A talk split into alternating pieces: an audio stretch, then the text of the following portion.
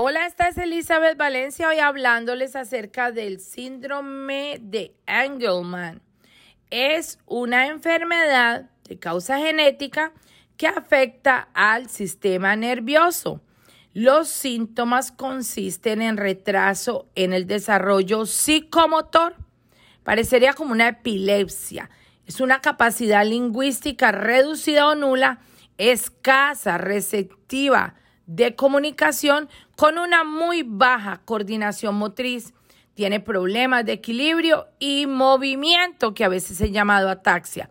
También se puede mostrar fácilmente excitables con hipermotricidad, dificultad de atención y un estado aparente de alegría permanente, con risas y con sonrisas en todo momento que no tienen sentido.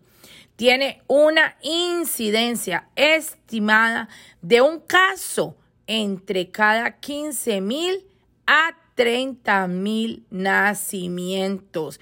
Así que este es un ejemplo de enfermedad con herencia epigenética. Y tenemos mutaciones en la zona del cromosoma 15.